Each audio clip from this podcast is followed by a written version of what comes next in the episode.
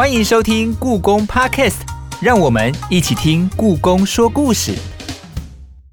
我是 AD，我是 Umas。现代人对于书其实已经很习以为常，对就我们看到印刷出来的书其实是很自然，甚至上面的字体啊，嗯我们可以挑各种不同的字体。可是因为在古代的时候，有很多的书甚至是经文都是先手抄过后才会进到印刷或是出版。那如果是更加精致的书，他们其实会要求全部都要手抄。嗯，而且甚至在手抄的，比如说纸质的要求上面啊，或者是在比如说装帧啊装帧上都非常讲究。今天要介绍的这个作品呢，是故宫的《龙藏经》。那《龙藏经》它本身在于抄写，还有它的历史由来，甚至材质上面都非常非常的讲究。对，那我们今天呢，就请到了国立故宫博物院的研究员刘国伟老师。那在进入我们正式的访问之前呢，先让我们来听我们的故宫文物探险队，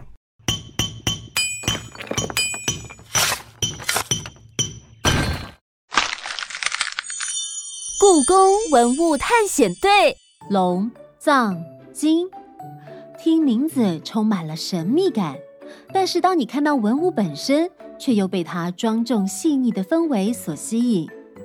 其实“藏”指的是佛教当中的三藏：经、律、论。加上“龙”字，是因为它是来自清朝孝庄太皇太后大力支持，并且是清康熙皇帝下令修造的大藏经，当时可说是浩大工程。从蒙古、西藏请来百多位僧侣，耗时两年，用上数万块的飞金、泥金、金粉，才完成故宫馆藏的这一部经典。清泥金藏文写本《龙藏经》，倾注了这么多资源，还有什么更精彩的故事可以挖掘？让我们继续听下去吧。刚刚在故宫文物探险队里面提到了《龙藏经》，但是我们今天呢，还是有请一个重量级嘉宾帮我们解释一下，到底《龙藏经》是什么。先掌声欢迎故宫的书画文献处刘国伟研究员兼科长，欢迎国伟老师。欢迎国伟老师。各位好，嗨，老师这一次上节目一样含蓄，老师就是每次在节目前中后都会被我们两位主持人压榨，是因为老师他内涵的那个关于藏传佛教还有各式各样的这个知识实在是太过关于西藏的知识，就是他老师其实知道很多西藏那边的生活知识，虽然都是在我们的节目里面没有办法畅聊的，但是其实我们在下节目之后都跟老师聊得非常的畅快。今天请老师上节目，首先就是要先请老师帮我们介绍一下，哎、什么是《龙藏经》？它里面收录的内容到底又有什么东西呢？当然我们现在故宫所典藏的这个《龙藏经》，现在算是我们故宫的，也是一个人气展品，所以很多人来故宫说要看这个《龙藏经》。那当说现在在我们故宫所谈的这个《龙藏经》，指的是康熙皇帝那时候做的这一套呃呃所就是藏文的这个经典了哈。嗯，那但是在传统上，《龙藏经》这样子的一个这个名称，其实并不是专门只用在这个经典上。是其实，在汉传佛教里面有另外一套龙藏，就是说它是汉文的大藏经，但是也叫龙藏。那那是乾隆皇帝那个时候所完成的汉文的大藏经，那个是是从他爸爸雍正皇帝那时候开始雕版印刷。那为什么叫龙藏？因为在古代的时候，龙是这个皇帝的象征嘛。是，嗯。所以等于说是皇帝下令所雕造的这样子的藏经叫龙藏，但是这样子的定义其实也不完全正确，因为因为过去以汉文大藏经来讲，在从北宋开始，历代的我们现在讲汉文大藏经，古代的很多的版本，因为汉文大藏经很多是雕版印刷的，因为我们嗯这个中国文化传统印刷术发展的比较早、比较成熟嘛，所以所以那个时候要雕造这个所谓的汉文大藏经，出钱的其实都是皇帝。嗯嗯，好、那最早我们现在一般讲最早开宝藏就是那个宋太祖、宋太宗他们，就是北宋那个建国的最早的皇帝，那个时候开始雕造。当初开宝藏这样子的名称，是我们现在学者研究的时候去赋予的，就是说因为它是北宋开宝年间雕造的藏经。哦那所以过去的其实很多汉文的藏经，其实都是皇帝下令做的。嗯那因为皇帝最有钱嘛，他下令做的话，他才有这样子的财力跟人力去做，等于说这么大的一个出版的这种工作啊。是但是我们现在谈现在我们故宫典藏的这一套《龙藏经》，呃，当然也不是我们自己给的称呼，我们现在。故宫现在对这一套康熙年间所做的这个藏文的藏经，称它为《龙藏经》，主要的根据是因为乾隆皇帝那个时候关于他所收藏的，就是等于说当时皇宫里面，其实也就是他皇帝所收藏的宗教类的书画，嗯，他有编成所谓的目录。嗯啊，这个目录是叫做《密电珠林》。嗯，那《密电珠林》在乾隆那时候有编了第一次，然后之后有二编跟三编，所以第一次编的我们叫初编。在那个初编里面，其实就是这个目录里面就有记载了这部经典。嗯那他当时用的这个名称呢，就是说在乾隆皇帝那个时候，对当时宫廷里面所收藏的宗教书画类的这样子的典藏，它有编成叫做《密殿珠林》出编的，它基本上是一个目录。嗯是那在这个目录里面，它关于这一部《龙藏经》的记载是叫做太皇太后亲命修造，镶嵌珠宝、瓷青笺、泥经书、西域字《龙藏经》一部，共一百八本，内有释迦牟尼佛口授口传诸经啊。那这个是原文的引述啦。那主要就是说，里面他讲西域至《龙藏经》一部，所以因为密电珠林里面讲说这一部叫做《龙藏经》，所以我们就依据密电珠林的记载，延续这个传统叫《龙藏经》。是那但是其实等于说《龙藏经》这个名称是当时宫廷里面所给予的名称，嗯但是在当时康熙这时候做这一套《龙藏经》的时候，其实根据当时的记载，它是其实是也不是满清皇帝自己发明的，嗯它其实是。呃，延续的，就是说，刚刚我们讲这记载讲说，太皇太后亲命修造嘛。嗯，那太皇太后指的是康熙皇帝那时候的太皇太后，他的阿也就是？就是对他的祖母嗯啊，就是我们现在讲孝庄太皇太后，那就是连续剧里面讲的大玉儿，哦，那呃，等于说是由他下令，太皇太后亲命修造，意思说他所下令来做的这一套。但是在另外的其他的文献里面，名称我就不讲了，就是说为什么太皇太后当时下令要做这一套，是因为说他看到宫廷里面有藏的明朝景泰年间，嗯啊，在宫廷里面，因为是皇帝下令做的。所以当时在明朝宫廷里面就称这一套叫《龙藏经》。嗯好，那到了清朝的这个时候，等于说满清他就把明朝推翻之后，看到明朝宫廷里面留下来的这一套《龙藏经》，年代久了，已经有残破，所以这个太皇太后就孝庄太皇太后，她就是下令说，我那就重新做一套新的。是那当，为什么做这这一套戏？当一方面也是跟这个孝庄太皇太后她本身的背景有关，因为我们知道孝庄太皇太后她本身其实是蒙古人。啊，那就是当时在呃满清在东北兴起的时候，她其实首先先征服了她邻近的蒙古的部落，所以满蒙当时是联姻的，所以等于说他本身本来是蒙古的贵族，然后嫁给这个满清的皇帝，这样应该这么讲了，就是说满清皇帝在入关之前，其实就开始信仰了藏传佛教，所以满清满洲人他们信仰藏传佛教，其实就是受到蒙古人的影响。是因为蒙古人比较早接触藏传佛教，所以孝庄太后太后她本身就是蒙古人，本来就是有藏传佛教的信仰。嗯，所以等于他基于他本身藏传佛教的信仰，然后他看到宫廷里面明朝留下来的这一套藏文的藏经年久失修，所以他下令说，那重新来抄写一套。嗯而且根据档案里面记载，他用的不是国家的钱，他是用他的、等于说他的私房钱。是哎，那等于说号召了很多的僧人是啊。那根据档案的记载，基本上从康熙六年到康熙抄到康熙八年，花了两年的时间，大概有一百八十位左右的这个喇嘛。嗯那推测其实大部分应该是蒙古地区的喇嘛偏多了。嗯哎，那呃，就是花这两年的时间把它抄写完成。嗯哎，那前面讲的是他的典故，就是说太皇太后亲命修造，意思就是孝庄太皇太后她下令做的。然后下面他讲的这个是说这个龙藏经的呃它的这个样貌的，就是说镶嵌珠宝。意思就是指它那个内护金板上面的那些佛像旁边都有镶嵌的这些呃宝石等等这些慈青笺，慈青笺指的就是龙藏经的这个纸，呃，就说因为明朝开始称这种所谓这种呃深蓝色，瓷青是哪个瓷哪个青？瓷就是我们一般是写那个磁铁的瓷，嗯，青就是青色的青。OK，那瓷青铅，其实在明朝的时候，主要是这个明朝开始像景泰蓝的这种瓷器上面的嗯那种蓝。是那其实像这种深蓝色的纸张，在明朝之前，唐朝的时候，我们其实就有。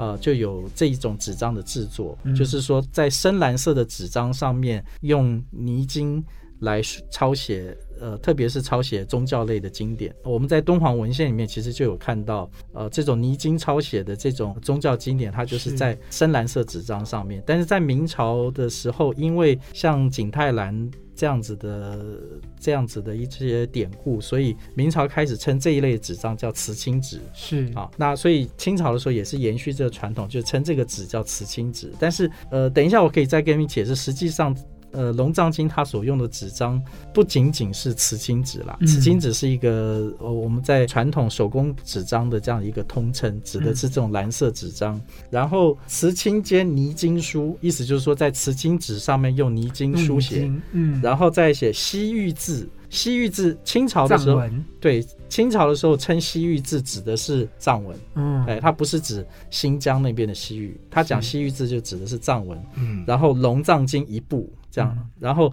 后面讲说共一百八本，一百八本就是一百零八本这样，然后内有释迦牟尼佛口授口传诸经。嗯，那释迦牟尼佛这个，我想不用解释，这个嗯佛教的这个教主。但是后面这个口授口传诸经，这个其实是一个藏文的翻译过来的嗯，概念，就是我们讲所谓的大藏经啊，就是说嗯经律论啦、这种来自这个是来自印度的传统，就是佛教的经典分成经律论三类。但是西藏的传统，他们对于大藏经的分类跟汉传佛教的概念不太一样。一类叫做甘珠尔，就是我们这个是音译的词啦，嗯就是藏语的发音叫甘珠尔，嗯甘珠尔，然后中文所以写成甘珠尔。是啊，那这个是其实是两个藏文字合在一起，一个是前面是嘎，好，后面是 gur，但是连音在一起的时候会有一个鼻音出来，说变 ganjur。哦，那所以前面嘎的这个意思呢，意思是佛所讲的话叫做嘎，哦，后面 gur gur 就是中文把它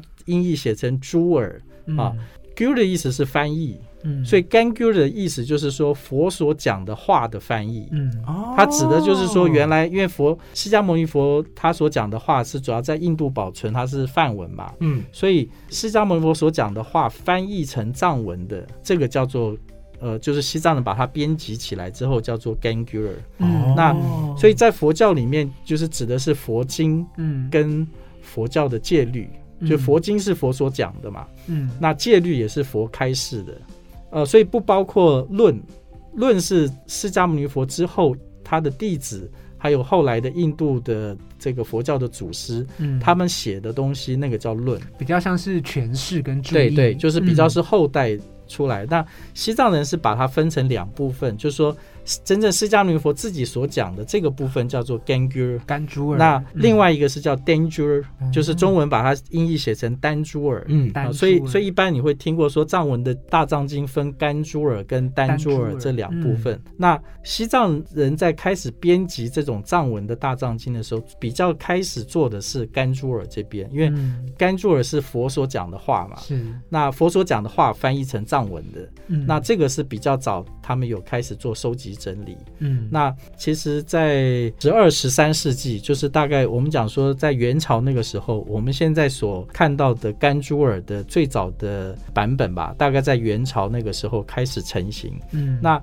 西藏人虽然说很早从唐朝那个时候，他就从唐朝那边学会了造纸。所以西藏他们也是在纸张上面这个抄写经做抄写经典，但是西藏人他们那时候并没有，就是说并没有从唐朝这边学会这个印刷术，嗯。所以他们早期的经典都是靠抄写，嗯。差不多要到元朝那个时候才开始有雕版印刷的嗯这样子的技术。所以早期的藏文的这种藏经都是靠抄写，就是一张一张这样子抄。哦嗯，哎，那当因为在佛教里面抄写经典本身也是所谓有做功德嘛，是，哎，所以，过去的时候，西藏人他们就是抄写在纸张上面，然后这样子一套一套这样子抄。嗯那所以龙，所以康熙时候做的这一套龙藏经，其实也是依照这样子一个一个传统。传统，嗯，那嗯特别就是说，我有写过文章，稍微研究过，就是说为什么孝庄太皇太后她当时要下令做这个龙藏经，除了我刚刚讲的这个历史背景，就是说她看到明朝那个时候的这个年久失修的那一套龙藏经，她下令重新抄。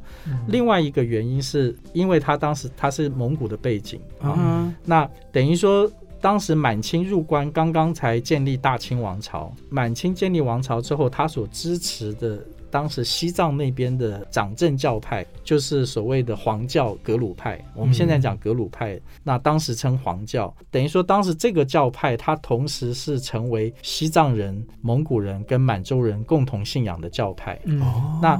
蒙古人非常支持这个西藏的这个格鲁派，等于说格鲁派在满清兴起的时候，他等于说是因为满洲人的，应该讲说满洲皇帝跟蒙古的贵族的支持，让这个格鲁派这个教派在西藏变成一个掌政教派。嗯，所以很多蒙古的贵族他是格鲁派的信徒，也是格鲁派的施主。嗯，所以我们现在从这个考证上面可以看到，就是当时很多蒙古的贵族，因为基于佛教的信仰，等于说他们也就是说捐钱布施嘛。嗯，比方说流传经典，所以那时候就是说，同样在蒙古、西藏印刷的经典其实还不流行，所以等于说贵族他就出钱请专门抄经的人来抄写这种泥经的这样子的经典，所以在当时就是康熙那个那个年代，就是差不多十七世纪那个时候，在西藏地区其实有很多这种类似的这种泥经写本的甘珠尔，都是由蒙古贵族出资赞助。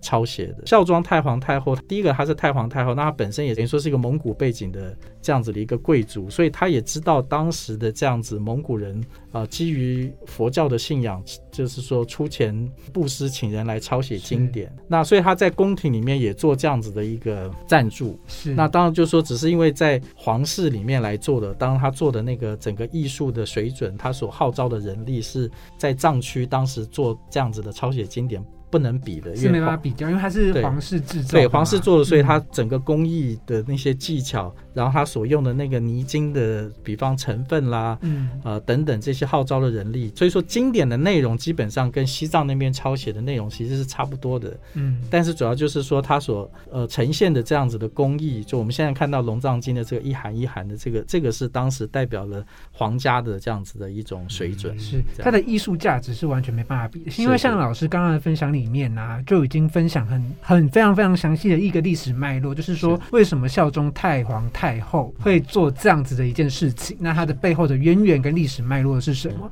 其实我们今天会请老师来分享《龙藏经》这样子的一个经典的经典，也就是故宫里面有的一个珍贵的藏品。最主要原因是因为这个东西对我们来说真的是太神秘了。那老师结果一开始就马上帮我们揭开这个神秘的面纱，但是你知道吗？就是因为《龙藏经》它对于我们这些国宝文物没有这么理解的人，其实一直都会有一个误解。因为我们在讲经书的时候，我们都会一直觉得说，诶，它应该就是一本书吧。是但是我们后来就是在爬出很多资料的时候，才发现说，诶，其实《龙藏经》它不是册哦，也不是卷，是它是做成函。是函的概念，它其实就有点像是一张一张的那种感觉。那为什么《龙藏经》它是用函的方式去做嗯编辑呢？或者是说做这样的装册？这背后有什么原因，或者是？呃，就我刚刚讲的，因为《龙藏经》它其实是属于藏文的藏经其中一个版本啦，可以这么讲。因为它是属于藏传佛教的经典，所以它在抄写的时候，当依据的是藏传佛教的这种书写的传统。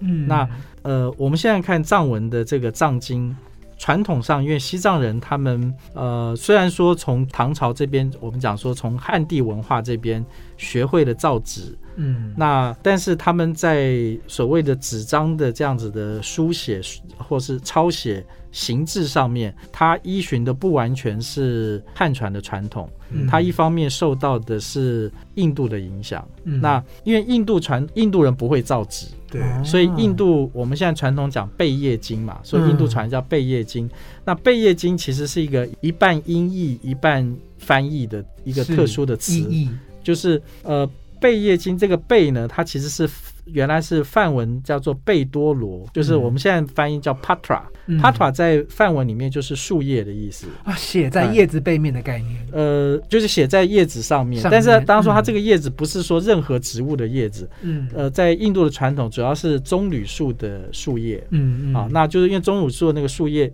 叶面比较长嘛，经过剪裁加工之后，它传统变成就是裁剪成一个长条的真的可以写吗？长条。然后呃，过去在印度的话，它是当说北印度、南印度的做法不太一样。嗯，那呃，北印度的话是用竹子这样削尖的笔，然后沾墨，然后书写在上面。那南印度的话是用这个呃，我们讲铁针啦，就是比较是刻写，就是说它是刻画在这个页面上面，然后用那个油墨抹上去之后，那个对比就会出来。北方比较没有棕榈树的话，它会写在那种华树的树皮，哦好所以，因为这是等于说是印度的文字的载体的习惯，因为印度人不会造纸，所以他们就是写在这种上面。那随着佛教传到中国来的时候，印度人他们这样子，因为佛当时的佛经就是抄写在这上面嘛，嗯。所以当时中国称这样子的印度的这种文献叫做，意思说写在贝多罗页，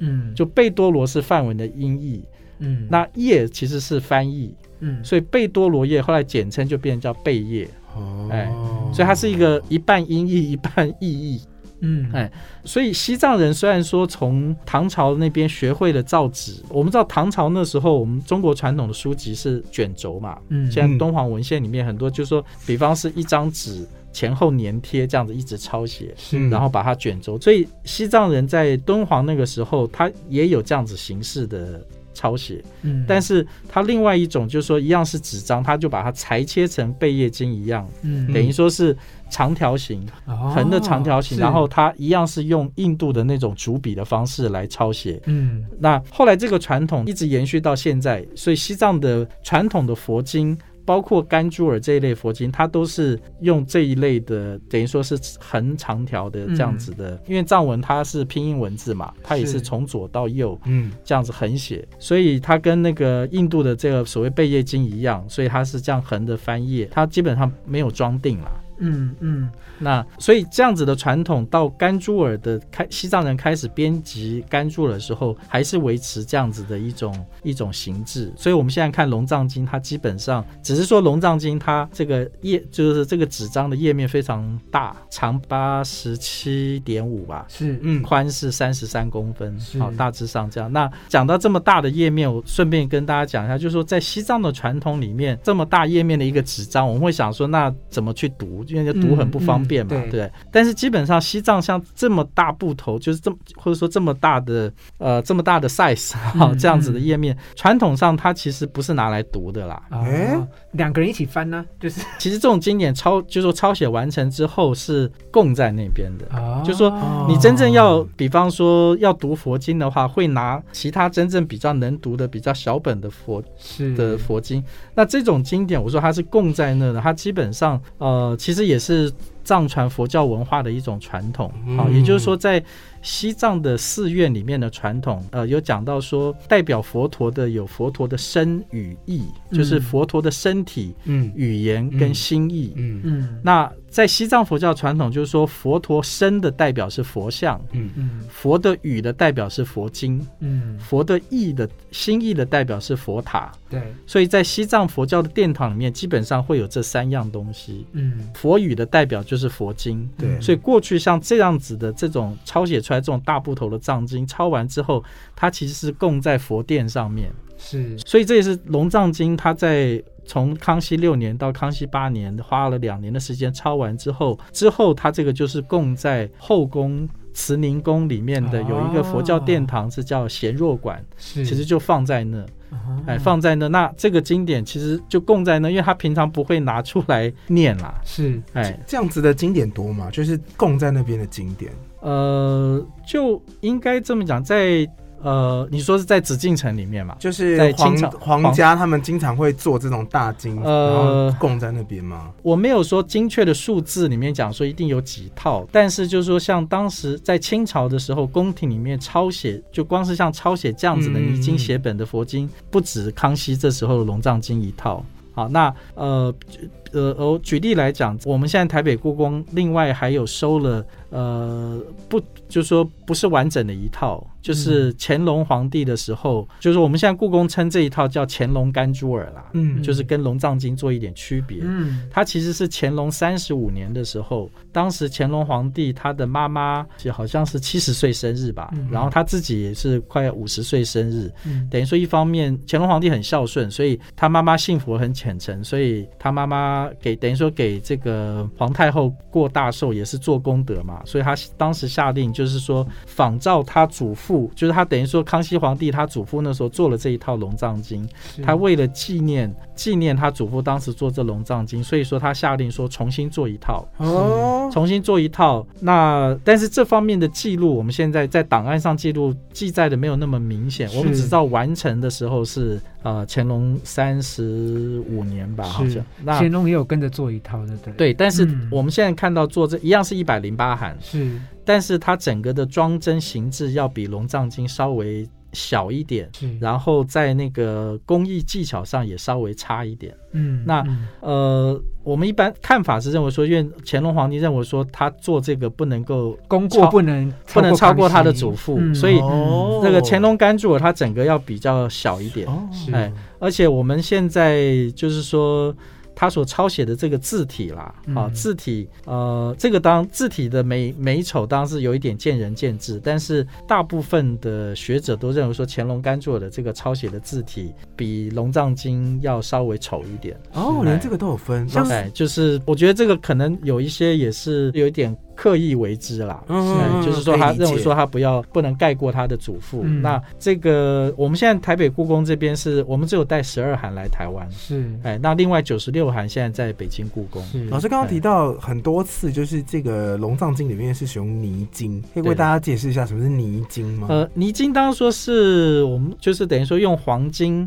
黄金因为它可以变成金箔，对不对？嗯黄金因为延展性算是延展性最好的金属嘛，所以它从金箔可以把它做成金粉，然后金粉经过这个用这个等于说这个液体帮，就是把它做溶解之后，它嗯可以变成金汁，就像金色的墨汁一样。嗯所以等于说这个泥金的话，意思就是说用这个金色的汁来沾这个金汁之后来抄写，嗯哎，那所以传统上称这叫做泥金啦。相对来讲也有泥银，是就是用银色的这个来来抄写。哎所费不赀。其实，在故宫馆藏里面啊，这本《嗯龙藏经》故宫馆内的定名是叫做内府泥经写本对对藏全称文对全称是龙藏经嘛，对是，我觉得每次看故宫馆内命名都很有意思，因为它里面就包含了非常非常多的资讯在里面是，像是内府内府指的就是说当时宫廷里面对宫廷里面制作的，哦，是，所以它代表是，我以为是后宫内务府。对呃后宫的意思，不一定嗯说是指后宫啦是，但是是就是宫廷里面制作的。哦，哎了解，是。就内服，然后泥金老师刚刚解释嘛对，对。它是用飞金去做对对，就是说故宫里面，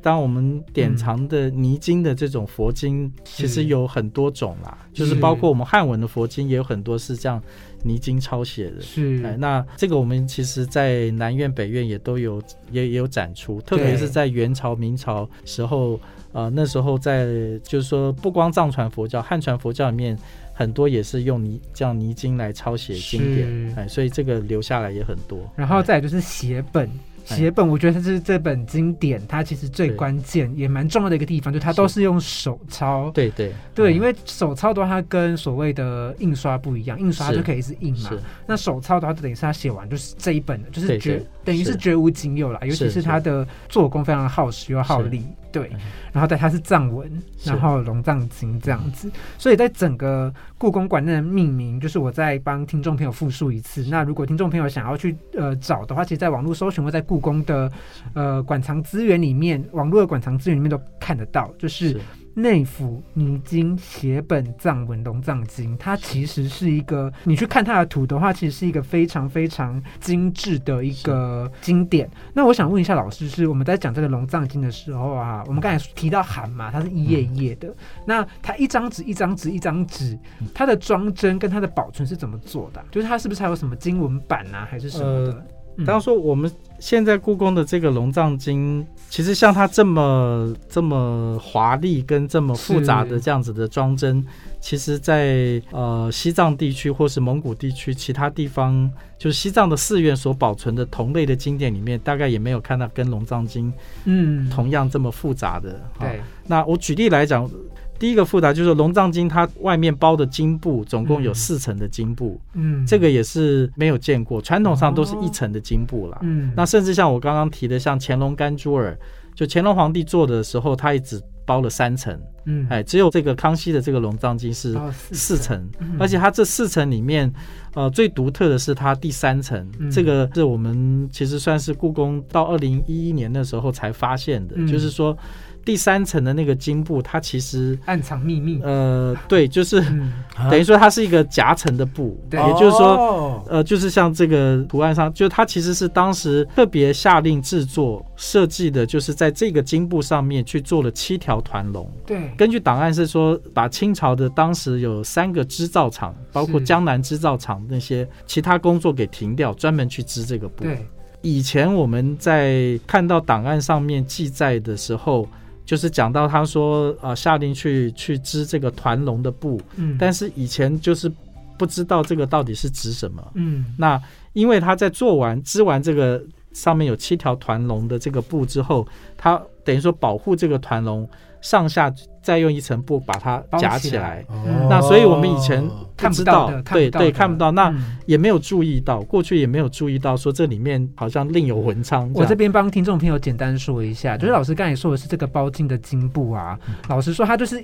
外表看它就很普通的黄色的皇室会用的黄色的布，那外面没有任何的纹饰，可是好像是在故宫。呃，有一次是有一个修复师，他就发现说，哎、有一个小裂缝，好像有什么东西，然后有透过什么 X 光去扫描，然后扫描之后才发现说里面暗藏玄机。对，就基本嗯上是、因为我们这些金布比较久嘛，那这一层它那时候就是说，二零一一年我们要做龙藏经展览的时候，这个金布其中一块呃上面有小破洞，是，就是看起来好像里面有颜色。是，所以说那时候，呃，当时的副院长冯明珠副院长，所以他那时候请我们这个呃修复的同仁用 X 光等等这些去拍照，然后之后发现说里面确实是有这个图案，所以那时候就决定把呃，因为一百零八函总共有一百零八块金布嘛，所以把嗯。其中一块金布就是请我们修复的同仁把它呃揭开，嗯。所以才确定这里面的七条团龙。嗯。那而且我们的同仁其实就是说，我们书画处的同仁有去做过研究，基本上因为当时是清朝初期，嗯，嗯所以它这七条团龙的这样子的一个设计的那种形，它其实是承袭明朝的龙，嗯。哎，就是明朝皇帝他们所用的那种龙的形制，啊。一脉相承下来。其实这个故事很浪漫的，因为就是我啊。我以前是一个武侠小说迷，然后你看到这个的时候，你就觉得哦，这不就是那四十二个章经吗？对金庸老师写的是是是打开来看会有武功秘籍 那种概念，哎所以这个是金部的部分到。差不多十年前才发现的。对啊，哎我觉得。其他函都有吗？每一函都有这个。每一函都有这样四层金布，那这嗯四层金布里面第三层的金布是这样子，是这个哦，团都是这个团龙好有对对哦。那这个金部之外，就是在金部内，它又是怎么去把就这页把它包起来的？呃，嗯。就是说基本上它的主要的经文是里面的这个一页的页面嘛，对，然后在这个页面的上下各有一个我们称叫内护经板。嗯。啊，因为它有内外两两个护经板，有。这个内护经板在所谓的上内护经板是是。左右有两尊佛像，是，然后下内护经板是五尊的，一一般就是护法的像，所以哦每一函就是有七尊的像。嗯。那当然说这每一函就是每一函的这个每一个像基本上都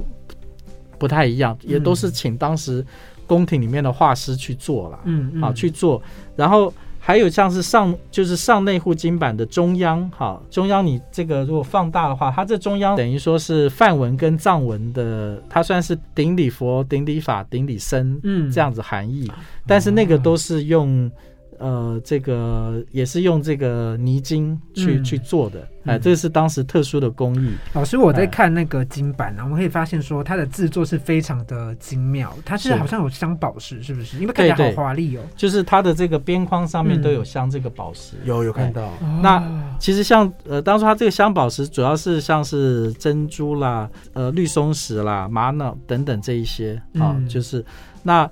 呃，其实像它这个镶嵌上面镶嵌的这个宝石，其实我觉得也算是一个不简单的工艺。我主要是只是说这个宝石等于说是粘在这个上面啊对，但是经过这三百多年，这些宝石都没有掉。哦，哦哎所以它粘的这个胶水，其实对我们来讲也是呃，我不知道它是怎么样做的，但是经过这么多年，我用一个对比来讲，就是我刚刚讲乾隆甘珠尔，哈，乾隆甘珠尔等于说一样有这样子的金板，是，但是乾隆甘珠尔上面的这个珠宝就有掉的现象，哦，哎真的很厉害。哎，老师所以所以这个这个工艺技术不太一样，这个工艺技术大概跟我们现在手机有人会去镶砖，完全不一样哦，那手机不能放太久。所以老师刚刚提到，在每一函里面的做工这么细致，然后他又做了一百零八函，那当时他有没有文献记载说他到底动用了什么样的资源来制作这部经典？呃，档案上面记载，好，我我简单的讲一下哈。比方说，他花的这个飞金嗯的这样子，他是呃根据当时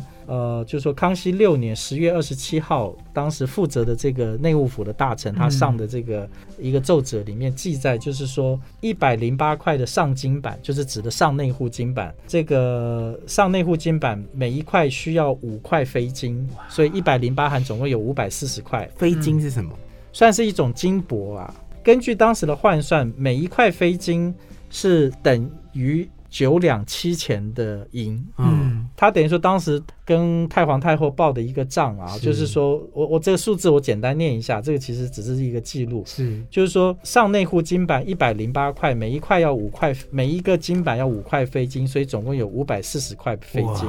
五万零三百张的金叶，每四页的金叶要三块飞金，就是需要花三块飞，就把它飞金做成这个泥金来抄写，所以总共是三万七千七百二十五块，嗯。所以总共是需要飞金是加上前面金板上面是三万八千两百六十五块，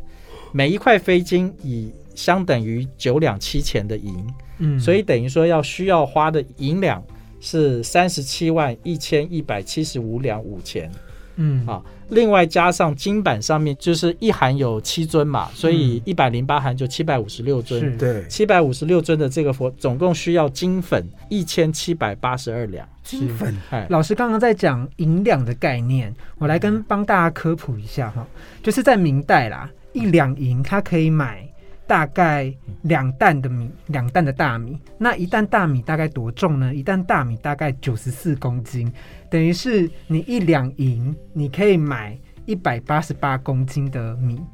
那我们就可以换算一下，哎，是不是可以吃不止一年？就是做这本，你看一页经书哦，它大概可以，它大大大概可以让你就是吃十年的米吃不完。我在想，而且刚刚只是上下的那个，那另外一个档案，它是讲说动员的人力哈，就是说基本上它是呃招请了三位。所以当时宫廷里面的喇嘛有三位高僧来主持，然后号召了一就是另外再率了一百七十一位的僧人来抄写哦，这就是说专门抄写经文的是一百七十一位，是。然后因为他们就是专门抄写嘛，而且就是说专门的抄写员，因为他这个抄写还要先要打底稿，因为理论上因为每个人字体不一样，但是你抄写这样大部头经典，你不能说字字体要一致，嗯，所以都要打底稿。那根据档案上面的记载，所以在正式写经之前，先要用白纸打样，然后。所以写经喇嘛在做打样的期间呢，每天供一餐，茶歇两次。但是如果在正式抄写经典的时候，是每天供两餐，茶歇三次。嗯哦，这是档案上面的记载。以现在的概念就是说，我现在给你写一篇文案，然后你写一篇文案，你可以 付午餐跟下午茶，对一对饮篇文案料饮料也送，我跟你讲，就是老师现在把这个经典啊介绍的这么的详细跟这么的贵重，我现在想要吹毛求疵一点，就是老师刚才也说这个经书啊，除了用泥金之外，它使用的是瓷青纸。是。那瓷青纸的话，呃，顾名思义，它就是有点是。呃靛色、淡呃深蓝色的感觉。但是我们发现啊，就是他在抄写经文那个部分，它的底是黑色。对对。那我相信这个黑色肯定大有来头吧？是就是如果都已经老师刚才都讲成这个当然是，其实也是另外一个在中文的名词里面，在明朝说称这一类的技法或者这一类的纸张，当时明朝是叫羊脑尖，好羊脑尖，呃尖就是指尖的那个尖啦，羊是那个羊脑就是羊的羊的大脑脑，羊羊的头脑。哦就。是真的那个羊。意思就是说嗯，这样子的纸张里面是呃，它的在制作的时候，里面成分是混有羊脑。啊，嗯。是哦，那我们其实故宫现在在故宫典藏的这个，特别是明代的佛经里面，是。就是说，就我刚刚提过那个，就是乾隆的时候的这个密殿珠林里面记载，呃，现在在我们台北故宫这边的，呃，就是说记载是养脑间的这样子的佛经，嗯大概是我记得是有九部佛经。嗯那我们会觉得很奇怪，说什么叫养脑间，然后为什么要用羊脑来对对对，来做成纸张？其实主要就是说，因为嗯我们知道脑里面有脂肪啦，嗯有脂肪，就是说它透过一个特殊的配方，在制作纸张的时候，呃，混入这样的羊脑，呃，然后可以让这个纸张的表面发亮。如果说你到我们故宫的展厅看这个龙藏经的经页，就是你刚刚讲黑色的这个部分，嗯它是反光发亮的。什么？哦啊，也就是说，羊脑尖这种纸张，它是纸张的纤维跟这个羊脑的这种脂肪混在一起的时候，然后所以你在用泥金这种颜料在抄写的时候，那个颜料颜料不会渗到下面的纸张去，它会在表面，是，所以你抄写来那个纸张。就是说，那个颜料是在这个纸张的表面，所以说，所以它是会反光发亮的。哦那羊脑尖这样子的一种纸张是在目前开是在明朝那个时候，大概是宣德年间那时候的技法，开始嗯呃开始才有的，哦而且后来失传。因为这种纸张大概到清朝初期的时候，已经有记载说，就现在已经不没有人会做了。是那但是我对这个主题有做过一些研究。那我个人认为说，这种的所谓养脑间的这个技法，其实应该是从西藏传到汉地来的。嗯那就是说，因为西藏现在还保存这种纸张的制作。那当说西藏人用的不是羊脑，西藏人讲究的是用牦牛脑。是现在这个技法还有人会做，当然说也是将近失传了，是哎，将近失传。那呃，所以龙藏经基本上也是应该这么讲，就是说我们现在龙藏经的这样子的一页哈，就是说一张纸，根据西藏传统的这种呃传统藏纸的这个做法，它其实是先是做成一张藏纸，嗯就是本来做出来也是白纸啦。当然说嗯传统藏做出来不是白色，就是大概那种黄色的，好嗯嗯黄色的。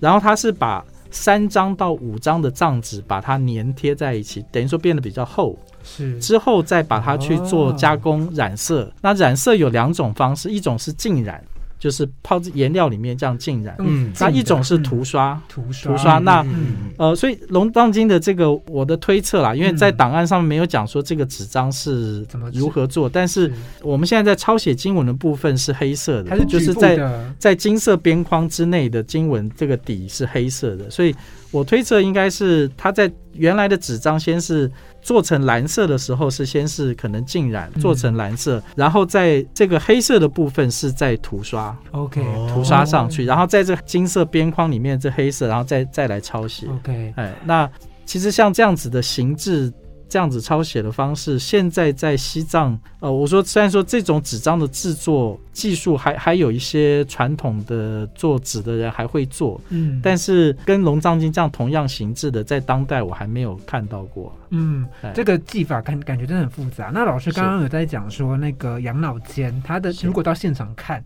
它会有一点黑色，可是还会有点反光的感觉，对就是反光的感觉。其实我们是帮听众稍微带入一下想象，我们现在在讲说汽车烤漆有分两种，一种是是。消光黑，它是比较雾的，它不会反光；另外一种就是钢琴黑，对对没错，所谓就是它有会反会对反会稍微反光的感觉哎。那其实有文字就有叙述说它的感觉就是黑如漆，然后明如镜，就是钢琴烤漆吗？是对钢琴烤漆，对，类似是这样。因为其实像像我们现在故宫典藏的所谓明代养老间的这种的，全部其实都是佛经。嗯也就是说，养老间这种纸张专门是拿来抄写佛经的。是。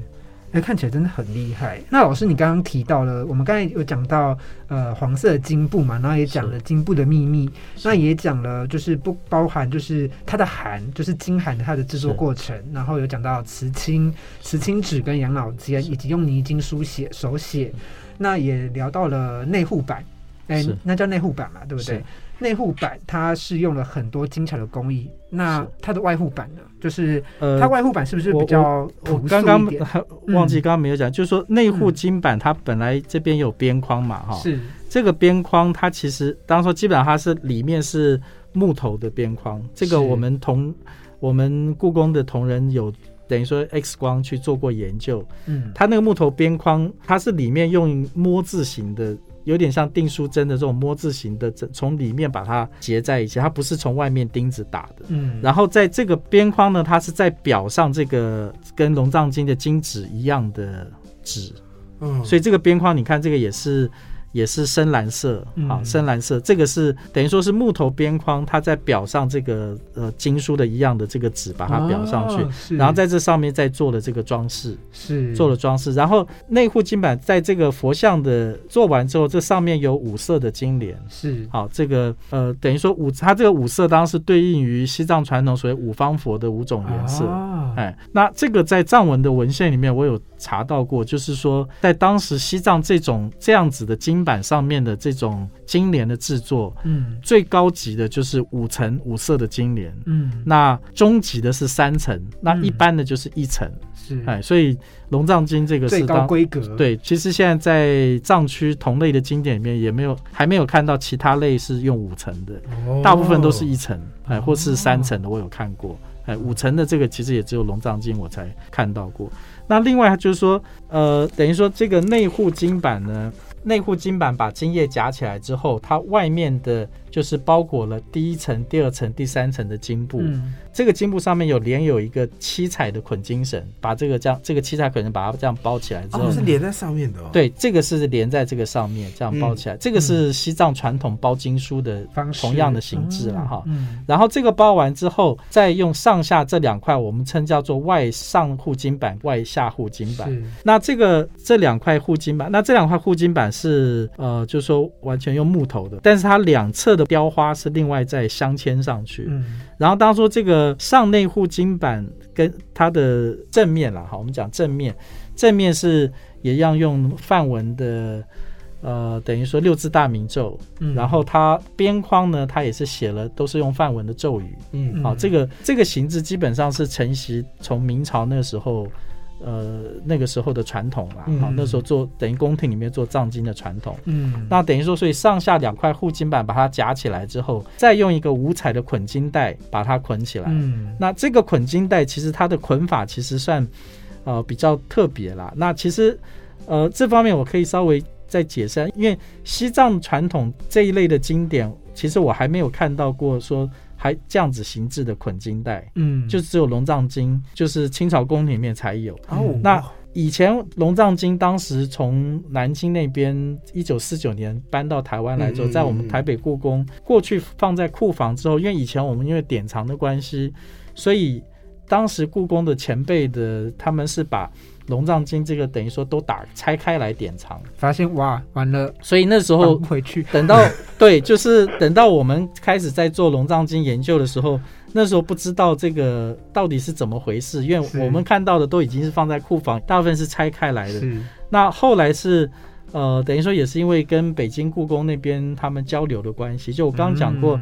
乾隆干注了另外九十六函在北京故宫，嗯，那北京故宫他们那九十六函，其实在从来没有打开过，嗯，所以后来是我们跟北京故宫交流，就是说北京故宫他们等于说他们都是保存是像这样子，是，就是原来包的好好的，他们从来没打开，他们拆开来，然后又把它拍下来，所以我们怎么？拆之后，我们把这个录影装回去，哎，倒过来看，把它 倒过来看。就会倒过来看，然后，所以现在我们自己就会可以把它包成像这个样，所以这个是根根据当时的懂这样子的一个记录，这样作为一个门外汉呐、如果要是我遇到这种事情，我就跟他绑一绑，然后就系个蝴蝶结算了。你说那个左右两个那个结是不是 对，系其实老师刚刚讲了这么多关于龙藏经，也我其实我们其实刚刚也从一个比较是以艺术鉴赏品的角度，已经去鉴赏了这个龙藏经。那其实我们也知道说，哎，听老师这样讲，我们完全可以理解龙藏经它真的是非常非常的价值连城。而且老师刚刚有说，就是太上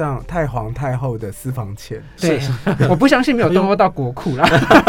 那这个就是古人的事，我们就不谈了。好，就是我我比较好奇，就是说，像是这么价值连城的一个藏品啊，那我们其实知道，它即便到了现在，要去付诸出版这件事情，它也是相当不容易的一件是是。事情，而且也听说它其实在过程中也是历经波折。那可以请老师简单说一下，因为其实我们知道，就是故宫的出版物里面，它其实除了分成展览图录之外，就是可能民众他们比较可以呃简易的去购买之外，还有一种是比较是类似银本复刻的那一种是那种藏本出版。那我们有听说《龙藏经》的这个银本出版，它是非常不容易的。在过去会有人注意到，就是我们这个故宫典藏的这一套《龙藏经》，早先的时候当然是做这方面研究的学者。是好，那所以国外的学者有跟这个大概都可能二三十年前那时候跟故宫联络，所以那时候希望他们能够来，因为等于说当时清宫做的这一套算是呃代表的是清宫当时所做的特别的一个甘珠尔的版本。嗯嗯，那当时因为外面看不到，就是说知道有这个记录，但是